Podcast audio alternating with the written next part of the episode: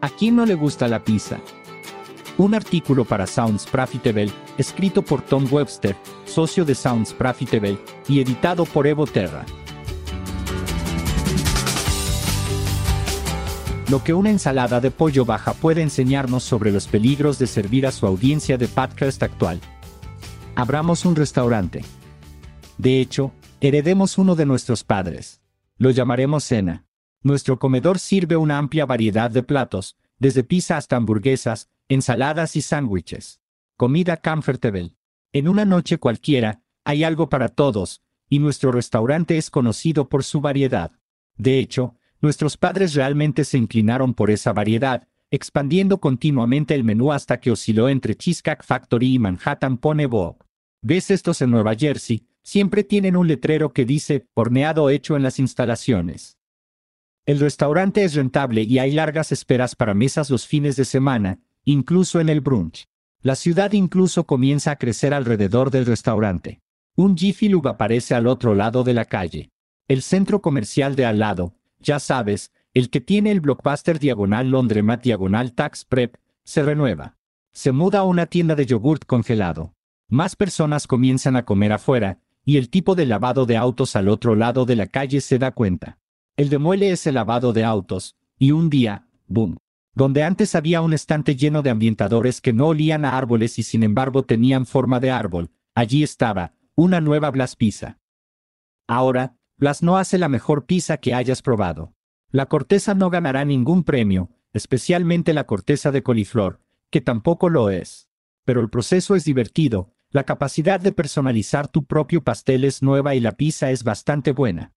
Tus amigos y vecinos deciden probarlo con sus familias. A sus adolescentes y preadolescentes les encanta.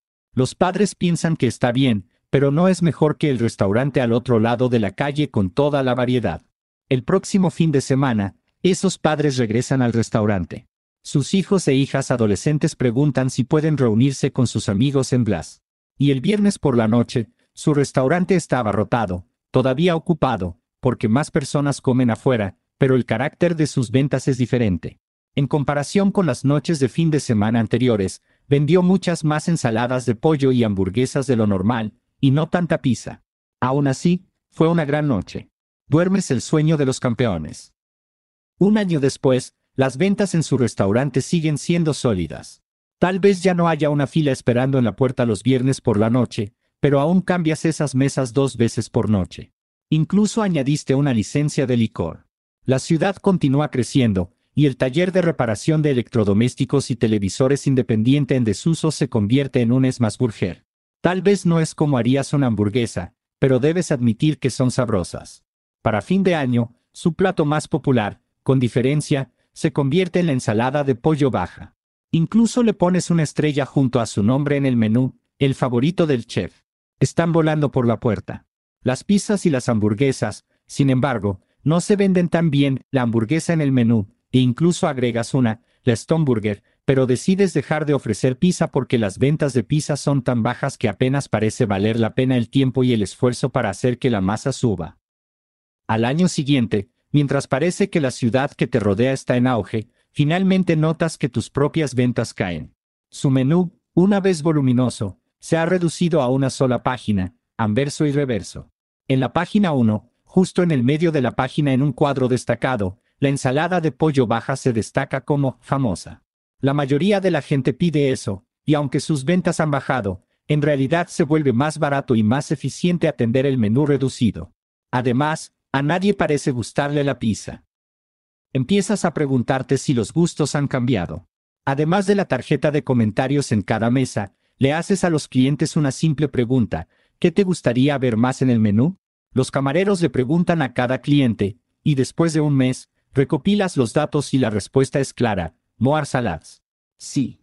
Se da cuenta de que, basándose en el éxito de su famosa ensalada de pollo baja, su base de clientes quiere más tipos de ensaladas. Su variedad de la que alguna vez se jactó se ha ido, pero ahora está listo para volar con sus fortalezas con un nuevo menú lleno de ensaladas que garantiza complacer a su base de clientes cada vez más mayores y conscientes de la salud. Un año después, su restaurante está fuera del negocio. El periódico local hace una historia sobre su negocio familiar, la semana en que lo demuelen para dar paso a un sweat grain. Está perplejo de por qué, después del fracaso de su menú de ensaladas, un sweat grain querría abrir en su área. Te ríes y les deseas lo mejor. Pero esto es lo que saben, que tú no sabías. La gente estaba cansada de las pizzas y más burgers y buscaba un poco de variedad. Tus ensaladas no estaban tan buenas. Esto último parece paradójico, ¿no? ¿No era la ensalada de pollo baja el artículo número uno en el menú? Bueno, sí, pero no porque fuera una gran ensalada. Las personas a las que les gustaban otros tipos de entradas poco a poco fueron a otros lugares a buscarlas. Sus clientes no cambiaron repentinamente de querer pizza a querer ensaladas, perdió a los clientes que querían pizza. Te engañó el éxito de las ensaladas, cuando en realidad eran simplemente lo mejor de un lote promedio. Las construyó su base de clientes en base a la pizza, por lo que clava la pizza. Es más Burger construyó su base de clientes en hamburguesas, por lo que clava hamburguesas pero su restaurante no construyó su reputación con ensaladas. Tus padres lo construyeron sobre la base de la variedad y el valor. Las ensaladas fueron simplemente lo que sobrevivió. Un Sweetgreen se los habría quitado, de una forma u otra, porque fue engañado por su única fuente de datos, los gustos de su suministro cada vez menor de clientes. No les encantaron tus ensaladas. Simplemente no amaban la pizza y las hamburguesas. ¿Quién no ama la pizza y las hamburguesas? Le doy mil palabras sobre un restaurante falso, para que pueda comprender rápidamente el problema de la vida real sobre el que escribió mi amigo Sean Ross en su excelente Ross on Radio Boletín Cómo tener más éxitos. El problema, como escribe Sean, es que la radio no tiene tantos éxitos como antes, lo que hace que las estaciones de radio dependan más de reproducir menos éxitos con mayor frecuencia. De hecho, la radio contemporánea en todos los formatos ha estado perdiendo éxitos que a menudo terminan siendo más grandes en Spotify o YouTube y luego, posiblemente, regresan a la radio un día tarde y con un dólar por debajo. Parece casi impensable hoy en día que una estación de radio Top 40 reproduzca tanto el nuevo sencillo de Dua Lipe como un nuevo disco de Bon Jovi, pero eso es exactamente lo que habría hecho una estación Top 40 en los 90. Estas son las 10 mejores canciones de una de las 40 estaciones principales del mercado en 1997. Semi Charmed Life, Tear I Blink. You Were Meant For Me, You Will. Laughful, The Cardigans. ILLB Missing You, Pop Daddy. Don't Speak, No Doubt. Wannabe, Spice Hills. How Bizarre, OMC. One Headlight, The Wallflowers. Men in Black, Will Smith. Dejó de jugar, con mi corazón, Backstreet Boys. Es una variedad bastante amplia, ¿verdad? Rock, pop, hip hop. De hecho, a lo largo de ese periodo, incluso cuando las canciones más rítmicas y el hip hop comenzaron a penetrar más en las listas de éxitos, siempre hubo una canción de tal Backman o Sound Mullins. Eso es todo lo que me adentraré en este territorio, en el que Sean es infinitamente más inteligente que yo. Aquí está el top 10 más reciente de esa misma estación, hoy. Ariana Grande. Dua Lipe. Doja Cat. Sagetti. Lil Nas X. Bruno Mars. The Weeknd. Tit Money. Caliuchis. Cardi B. ¿Hay variedad? Por supuesto.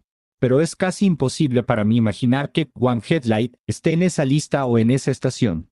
Ahora, Permítanme estipular desde el principio que los gustos han cambiado. Los estilos van y vienen, y la población de los CEU es cada vez más joven y diversa. Dudo que haya errores de comisión en esa lista de reproducción. Pero nuestro tema de hoy son los errores de omisión, los aciertos perdidos, que se perdieron porque no parecían encajar en el menú actual. Si saliera una nueva de Green Day, podrías escucharla en la estación Doha Cat, tal vez, tal vez no. Es una pizza en un menú de ensaladas. Pasas esa de Green Day y agregas otra canción de Bruno Mars, o tocas la última Dua Lipe con más frecuencia para hacer una versión. Estas complejidades no son nuevas, y los directores de programas expertos han estado haciendo malabarismos con los flujos y reflujos de las listas de reproducción durante décadas. Lo es una mayor confianza en la tarjeta de comentarios del comensal, de la industria de la radio, la encuesta de base de datos de oyentes. No hay nada de malo en preguntar a tus clientes actuales qué quieren oír. Usted no tiene éxito en ningún negocio sin un excelente servicio a sus clientes. Pero, ¿qué hace con esas tarjetas de comentarios si su base de clientes está disminuyendo? Si está leyendo esas tarjetas y sirviendo diligentemente más del producto que esa gente quiere, y sus ventas han bajado, felicidades, ha caído en lo que yo llamo la trampa de la optimización. La trampa de la optimización es siniestra, prevalece especialmente en la tecnología de marketing con su uso generalizado de pruebas a diagonal B. Cuando nuestro restaurante de arriba preguntó a sus clientes que querían más, dijeron ensaladas, pero no porque las ensaladas estuvieran picantes. Dijeron ensaladas porque ya habíamos sobreoptimizado el restaurante para atender a las personas que se mantuvieron leales, y no buscábamos las opiniones de las personas que solíamos tener, ahora felizmente comiendo hamburguesas y pizzas al otro lado de la calle. La trampa de la optimización es una excelente explicación de por qué los puntajes netos de promotores pueden ser altos y las ventas pueden estar disminuyendo, está haciendo que cada vez menos personas sean cada vez más felices. Hace poco vi una diapositiva en una encuesta de radio de la base de datos nacional de oyentes que mostraba los gustos de los boomers, por un lado y los millennials, por el otro. Había más de cuatro veces más boomers en la muestra, a pesar de que los millennials son el grupo demográfico más grande.